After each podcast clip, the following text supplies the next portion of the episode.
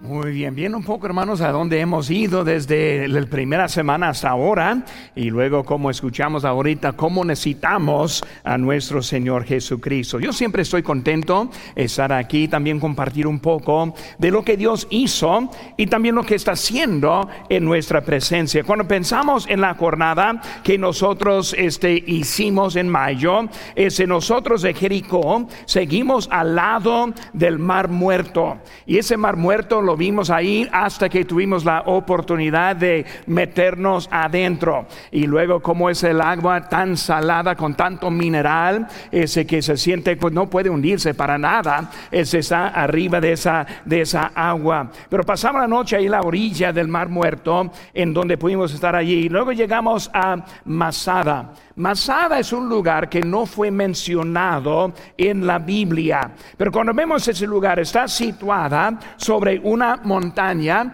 1399 pies arriba del Mar Muerto.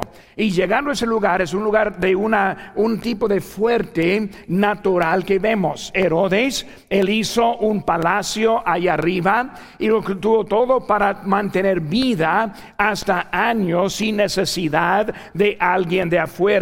También ese lugar en donde los de Israel se, hicieron su último lugar durante este cuando fue eliminado por Tito en el año 70 después de Cristo y por eso entraron allá arriba este, para matar y terminar ese, los, los de Israel en ese lugar. Pues fue un lugar en eso.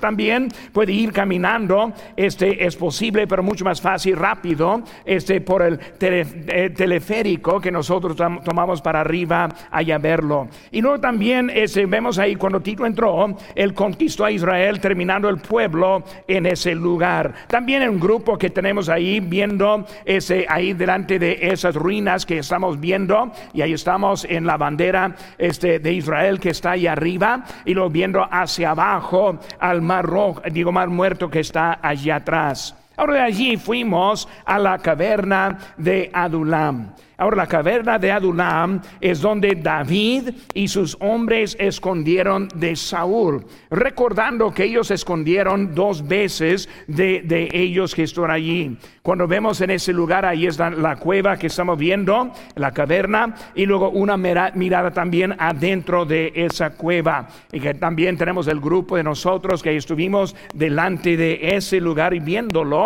Y por eso es un lugar donde David estuvo escondiendo y luego donde Saúl lo quiso matar. Pero también vemos otro lugar que también es en Gadi.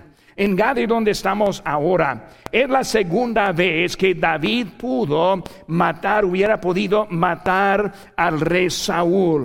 David estuvo en un lado de un monte, ese el rey Saúl llegó al otro lado. Y por vemos cómo está ese lugar, esa área, ahí de donde nosotros estuvimos. Y en la noche, David y sus hombres entraron al campo de Saúl. Y lo entraron ahí en Engadi. Este también él hubiera podido matar a Saúl por segunda vez en ese lugar. Engadi. ¿Cómo estamos aprendiendo de ese lugar? Hermanos, la, la, pregunta que vamos a contestar esta mañana es cómo debemos portar en las dificultades que hay en la vida. Cuando vemos a David, el ungido de Dios, el rey siguiente, vemos que estuvo viviendo bajo los ataques directos de Saúl. Y aprendemos cómo él se portó y muchas veces en las dificultades de esta vida, en dificultades de la familia o de la esposa o de los padres o del trabajo o de otro lugar, hacemos equivocaciones porque no sabemos cómo debemos portar en ese tiempo. Por eso en esta mañana tenemos las notas ahí en la mano y espacios en donde puede este, rellenar con la palabra faltando y les voy a decir cuál es esa palabra, pero vamos a aprender un poco en esta manera de Engadi y cómo es que debemos portar en las dificultades. Número uno, vemos en nuestras notas la realización la realización. Y cuando vemos a David, él estuvo llegando en un momento de realización. Él llegó al momento en que pudo tomar venganza, en que pudo hacer cosas en contra de Saúl en ese momento. Y cuando vemos su realización en ese momento, vemos ahora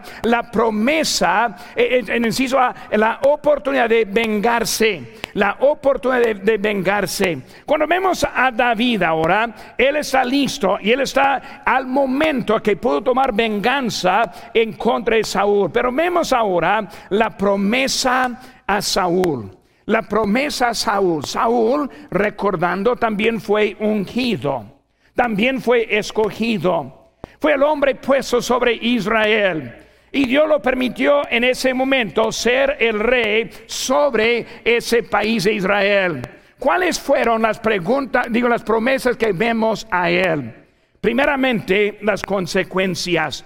En 1 de Samuel, capítulo 12, versículo 14 dice, si temieres a Jehová, hablando a Saúl, si temieres a Jehová y le sirvieres y oyeres su voz y no fueres rebeldes a la palabra de Jehová, y si tanto vosotros como el rey que reina sobre vosotros servís a Jehová vuestro Dios, haréis bien. Mas si no oyeres la voz de Jehová, y si fueres rebeldes a, a, las palabras de Jehová, la mano de Jehová estará contra vosotros como estuvo contra vuestros padres. Hablando con Saúl simplemente, Saúl, si tú hagas caso a la voz de Dios, Saúl, si tú obedezcas a Dios. Saúl, si tú hagas bien, pues yo te voy a bendecir. Pero si tú decides ahora no obedecer a Dios, no hacer caso a Él, entonces yo estaré en contra de vosotros. Porque pensamos hoy en día que podemos vivir como nosotros queramos, como nosotros tenemos de opinión. Porque pensamos que podemos seguir adelante sin consejo de Dios nuestras vidas, sin consultar lo que es su voluntad y pensar que Dios nos bendecirá en nuestras vidas. Vemos con Saúl, Dios hablando bien directo. Saúl, hay una manera para una bendición y hay una manera para una mala, maldición. está diciendo lo que puede. Vemos ahora también su desobediencia. En 1 Samuel 15, 13 dice, vino pues Samuel a Saúl y Saúl le dijo, bendito seas tú de Jehová. Yo he cumplido la palabra de Jehová. Samuel entonces dijo, pues, ¿qué valido de ovejas y bramido de vacas es este que yo oigo con mis oídos? Recordando que el mandato de Dios fue entrar y matar todo. Y en vez de matar todo, sacaron lo bueno y lo trajo aquí. Y leyendo a Samuel dice, yo he cumplido la palabra de Jehová. Ahora, entre comillas, eres mentiroso. Dios te dijo lo que debes estar haciendo. Tú elegiste andar en contra de Él. Y Samuel está diciendo que eso que oigo. Si tú cumpliste esa voluntad, ¿qué es lo que oigo en este momento? Hermano, lo que él oyó fue la desobediencia de Saúl.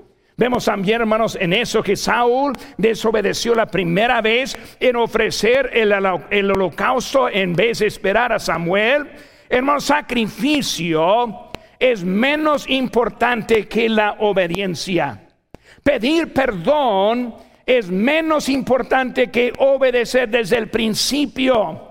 Vemos, hermano, que dice la Biblia aquí en 1 Samuel 15, 22. Y Samuel dijo, ¿Se complace Jehová tanto en los holocaustos y víctimas como en que se obedezca las palabras de Jehová? Ciertamente el obedecer es mejor que los sacrificios. Por eso Samuel está hablando y Saúl está escuchando. Saúl en vez de escoger la obediencia, él está escogiendo la desobediencia. En vez de escoger la bendición de Dios, y ahora está escogiendo el castigo de Dios. Hermanos, con nosotros elegimos desobedecer, estamos invitando el castigo de Dios en nuestras vidas. Vemos también el aviso de Samuel. El aviso es primero estar atento. En primero de Samuel 15:1, después Samuel dijo a Saúl, Jehová me envió a que te ungiese por rey sobre su pueblo Israel. Ahora pues, está atento a las palabras de Jehová. Dios nos quiere ahora estar atento a las palabras de Dios. En esta mañana estamos llegando cada uno en nuestra circunstancia distinta. Cada uno en una etapa de la vida. Cada uno con cosas que no sabemos qué hacer. Y Él está diciendo, está atento. En esta manera Dios te quiere hablar. Dios nos quiere dar dirección en la vida. Y Él está diciendo estar atento a Él. Y el mensaje que siguió ahí en, en capítulo 15, 16. Entonces dijo Samuel a Saúl, déjame declararte lo que Jehová me ha dicho esta noche. Y él respondió, di. Y dijo Samuel, aunque eras pequeño en tus propios ojos, ¿No has, ¿No has ido hecho jefe de, los, de las tribus de Israel? ¿Y Jehová te ha ungido por rey sobre Israel? Porque como pecado de adivinación es la rebelión, y como ídolos el, e idolatría la obstinación, por cuanto tú desechaste la palabra de Dios, Él también te ha desechado para que no seas rey. Desde ese momento, con Dios, Saúl ya no era el rey. Desde ese momento, la mano de bendición fue quitada del rey como el, eh, de, de Saúl como el rey. Dios está diciendo ahora, hay consecuencias por lo que tú has hecho. Hay consecuencias por tu rebelión. Hay consecuencias por tu desobediencia. Escucha bien, Saúl. Ahora vamos a pasar ese reino a otro desde tú. Desde tú. Hermano, cuando vemos eso, es un aviso para nosotros. Cuando Dios nos habla, debemos aprender cómo obedecer. Cuando Dios toca su corazón en este mensaje, es el momento estar atento a su voz. Cuando Dios está revelando una falta en su vida, un lugar que necesita arreglarse con Él, un lugar de arrepentimiento. Si acaso entró en ese momento y no tiene la seguridad de su salvación, Dios ahora te quiere declarar lo que tú necesitas en este momento. Hay que estar atento a la voz de Dios en nuestras vidas. Vemos también, número dos, hermanos, que es la posición de, David. Número uno, de allí vimos la promesa de Saúl, pero también la posición de David. David fue ungido en el capítulo 16. Saúl ya no era el rey y David ahora sí es el rey ante Dios. Pues hablando ahora de esta, esta escena en que estamos, con David llegando, cortando la orilla del manto, llevándole de ese momento, hay que entender, Saúl ya fue bajo el castigo, David ya fue ungido como el rey. Y vemos, hermanos, también número tres, la paciencia por la voluntad de Dios. Aunque Dios nos ha prometido ciertas cosas, hay que aprender la paciencia en nuestras vidas. Desde que Dios nos ha dado promesas, hay que tener paciencia. David, paciencia. Tú vas a ser el rey, paciencia. Y vemos ahora que él está esperando la paciencia de Dios en eso. Cuando se enoje con alguien y toma la venganza con una oportunidad presentada, no está en la voluntad de Dios. ¿Acaso estoy yo en lugar de Dios? Vosotros pensasteis mal contra mí, mas Dios lo encaminó a bien para hacer lo que vemos hoy, para mantener en vida a mucho pueblo. José está diciendo, Tú eh, ustedes quisieron mal para mí, pero Dios cambió esa mal hasta el bien para salvar a todos. ¿Cómo es que voy a tomar venganza a lo que Dios hizo en nuestras vidas? Hermano, nuestra vida hay que entender, Dios tiene su voluntad perfecta para cada uno. Y hay ciertas cosas que van a entrar, que van a hacer un cambio. Esta tarde voy a entrar más en esta, esta idea que regresan a las cinco. Pero hermano, como Dios usa las circunstancias para hacer informar en nosotros lo que es su voluntad en nuestras vidas. Enciso B, hermanos. Segundo que vemos es presentar nuestro deseo como la voluntad de Dios. Presentar nuestro deseo como si fuera la voluntad de Dios. Pastor, he orado y Dios quiere que yo empezamos a platicar. Ahora no dudo que Dios puede hablar que Dios puede enseñar su dirección, pero muchas veces no es la dirección de Dios, sino es el deseo suyo, es el deseo mío. Y lo que culpo a Dios, lo que es de mi deseo y de mi voluntad. Y por vemos, hermano, que muchas veces culpamos a Dios a que no es culpable, sino es que lo que nosotros estamos haciendo. Vemos, hermanos, en eso, cómo fue presentado. Vemos que hay una realidad para David. Hay que recordar, él está llegando con la mentalidad, ya es ungido. Bueno, ya soy el rey, dice David. Dios me puso en esa posición. Yo no elegí, sino que Dios me lo puso en esa posición. Fue la voluntad de Dios ser el rey. El tiempo no fue el tiempo de Dios. David es muy consciente que iba a ser el rey, pero también en el tiempo de Dios. Hay quienes que Dios tiene algo con nosotros, pero hay que esperar el tiempo de Dios en nuestras vidas también. ¿Cuál fue el deseo de David? El deseo de su corazón era vivir en paz, servir al rey de ese momento. Él quería servir a Saúl. Vemos que él quería ser obediente. Varias veces dijo, ¿qué he hecho? Saúl, ¿qué te he hecho? Yo nomás te quiero servir. Quiero hacerlo bien para ti. Ese yo estoy esperando hasta que Dios me opone. Él nunca usó la frase, es la voluntad de Dios que yo soy el rey. Nunca dijo eso. Nunca dijo que es mi posición. Saúl, bájate. Yo es el, que, el indicado para ese momento. Dios hace todo pero también en su propio tiempo. Hay que aprender cómo esperar a, Dios con nuestras vidas. ¿Qué hacemos mientras que esperamos? Mientras esperamos, hermanos, nosotros seguimos obedientes, obedientes.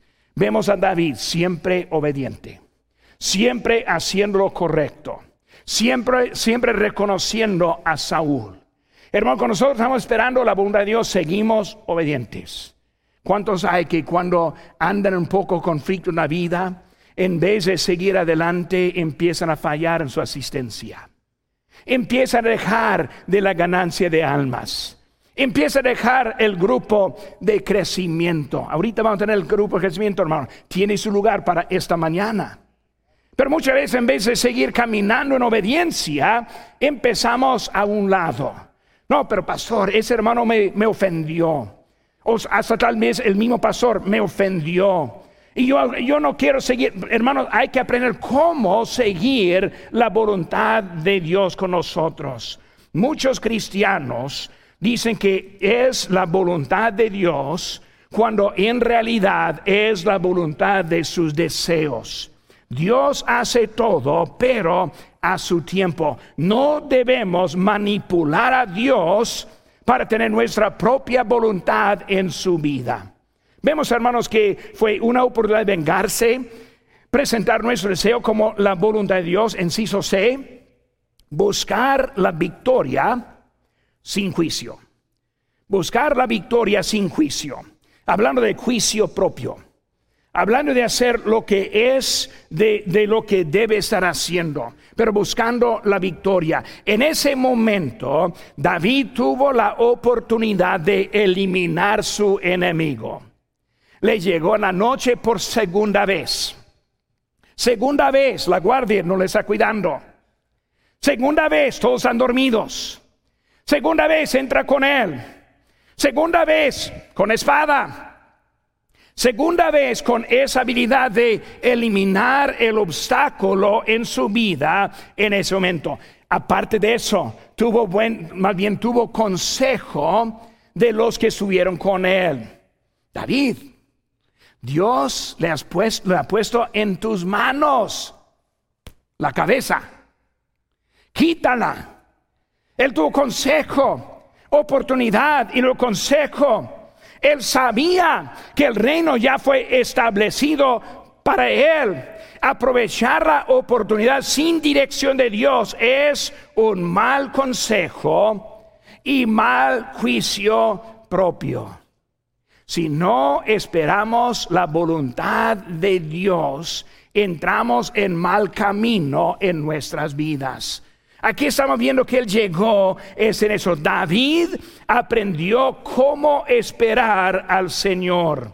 Un salmo que vemos de David en Salmo 27, 14 dice, aguarda Jehová, esfuérzate y aliéntese tu corazón. Sí, espera a Jehová. Fue la manera que estoy llegando en ese momento.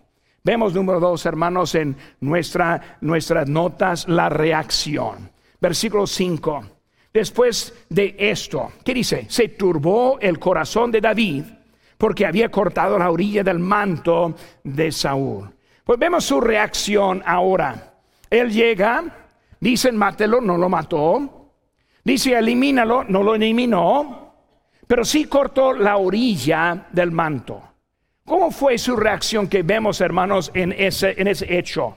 Él no cortó, eh, él, cortó la orilla del manto, ah, cortó la orilla del manto, no cortó la cabeza, no le hizo daño, no hizo daño a los que estaban con él, no huyó, se puso en peligro, y, y si va a ponerse en peligro, mejor una vez quitar la cabeza, porque si él se despierta, le va a quitar la suya. Pero vemos que está llegando en un momento y en vez de matarlo, cortó la orilla del manto.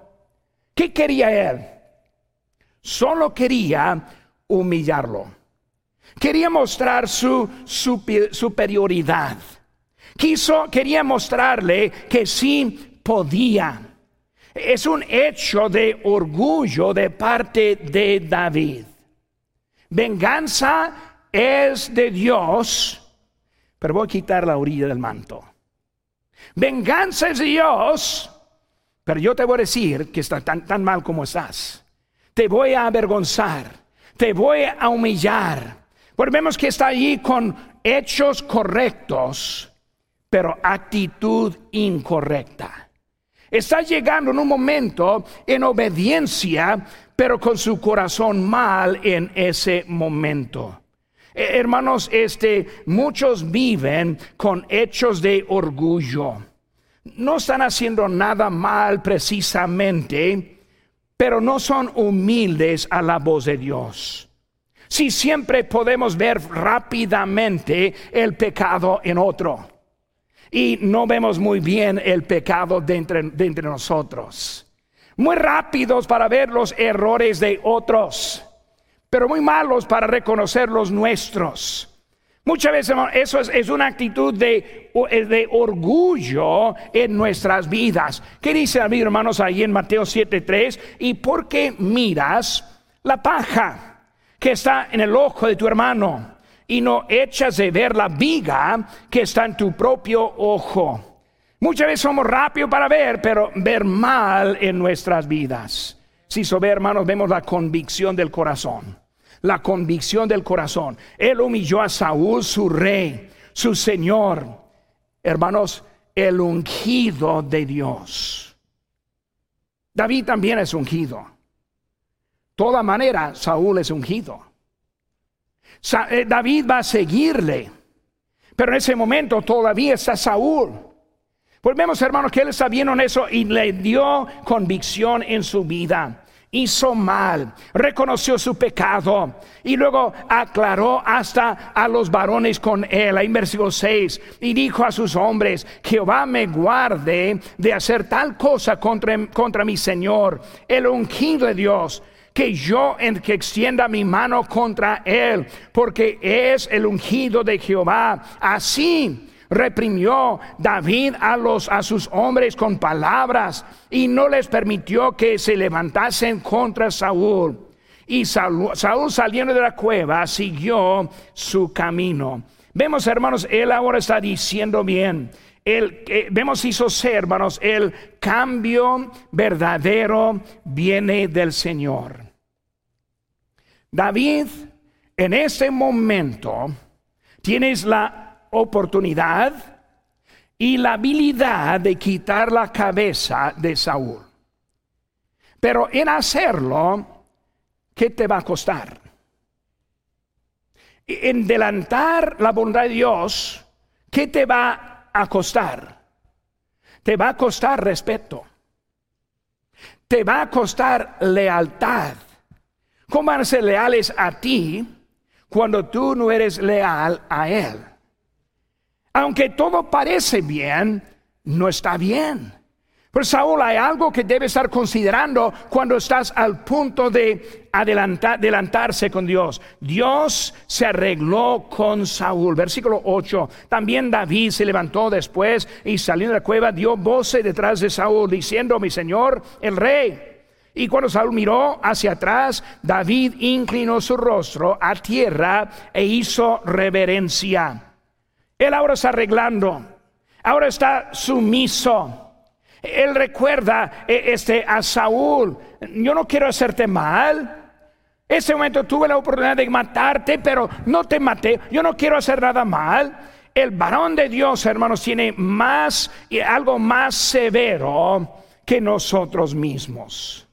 Cuando vemos, hermanos, dicen en Hebreos capítulo 10, 17, obedeced a vuestros pastores y sujetaos a ellos, porque ellos velan por vuestras almas. Y dice ahora, como quienes han de dar cuenta para que no hagan con alegría y no quejándose, porque esto nos es provechoso. Saben, hermanos, el pastor da consejo. No, pero el pastor, escuche, bueno, el pastor tiene mucho más para tener preocupación que usted. Porque Dios está tomando a nosotros la responsabilidad. No está tan fácil, hermanos.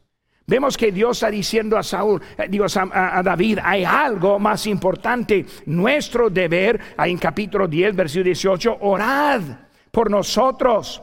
Pues confiamos en que tenemos buena conciencia, deseando conducirnos bien en todo. Hermanos, el cambio verdadero viene del Señor. Espérate, David.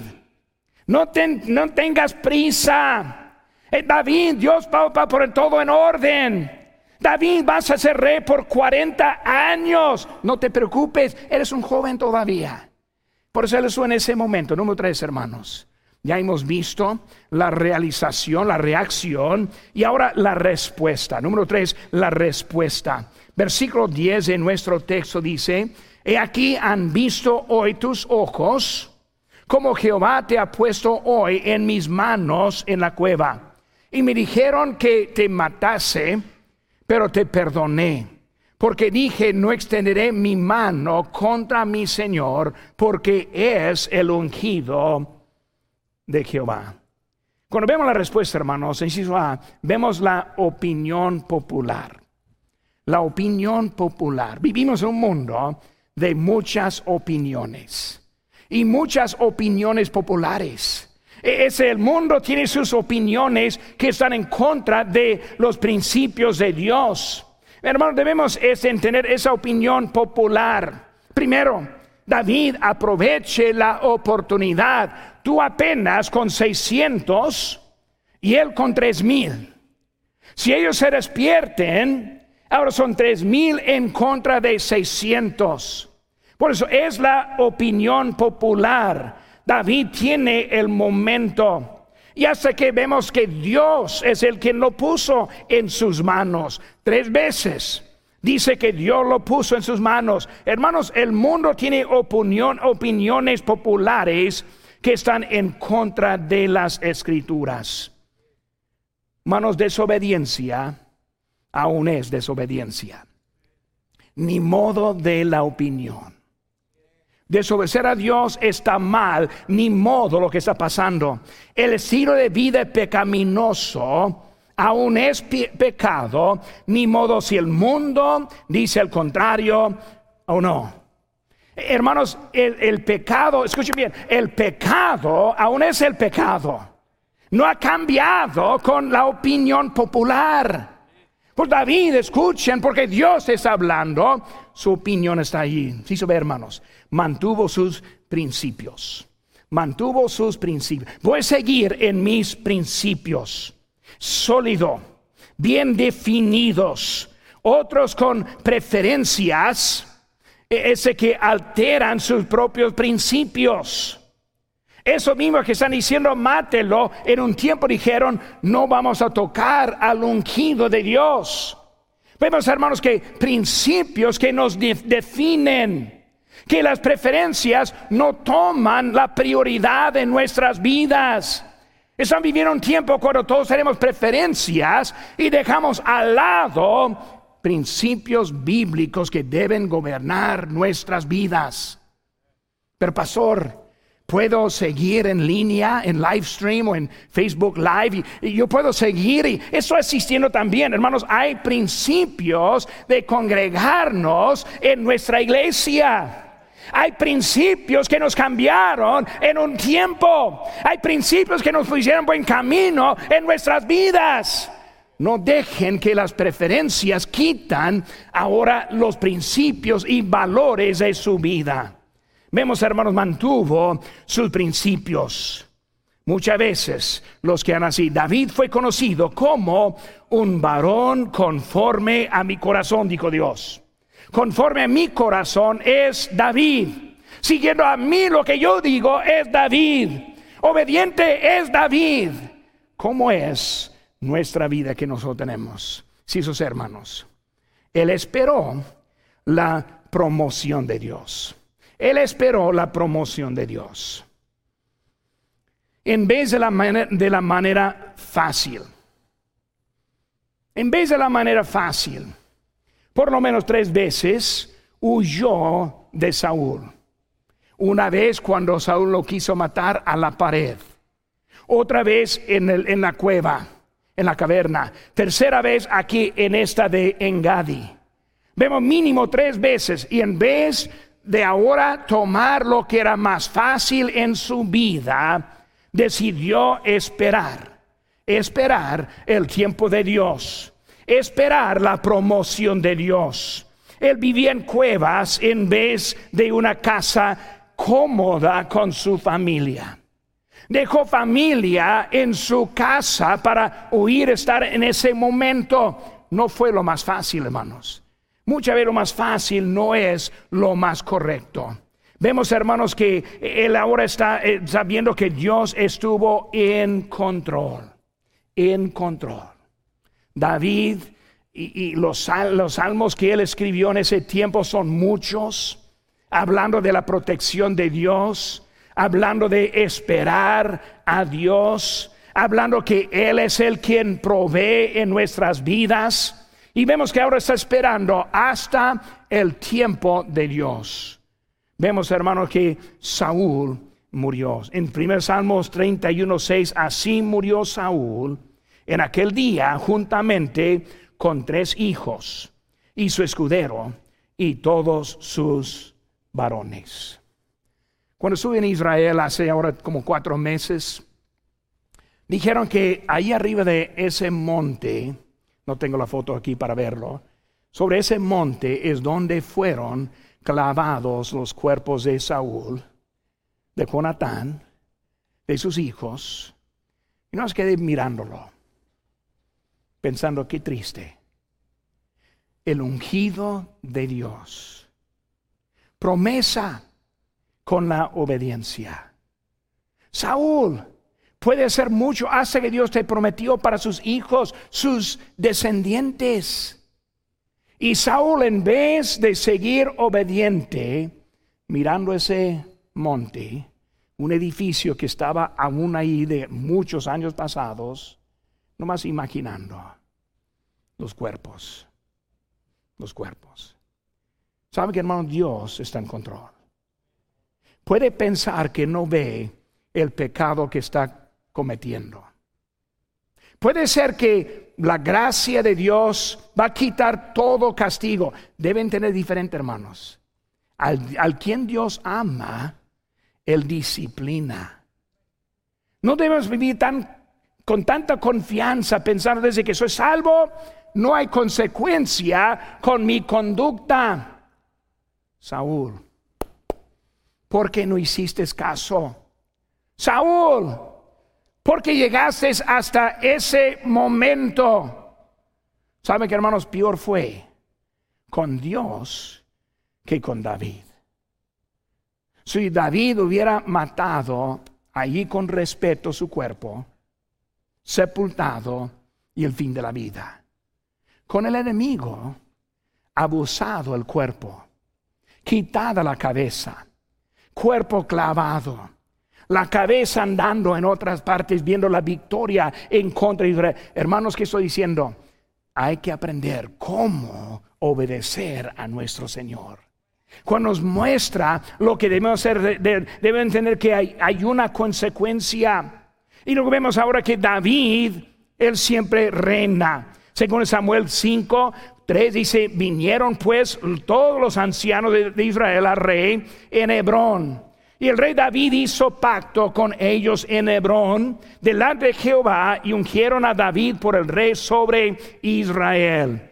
Era David de 30 años cuando comenzó a reinar y reinó 40 años.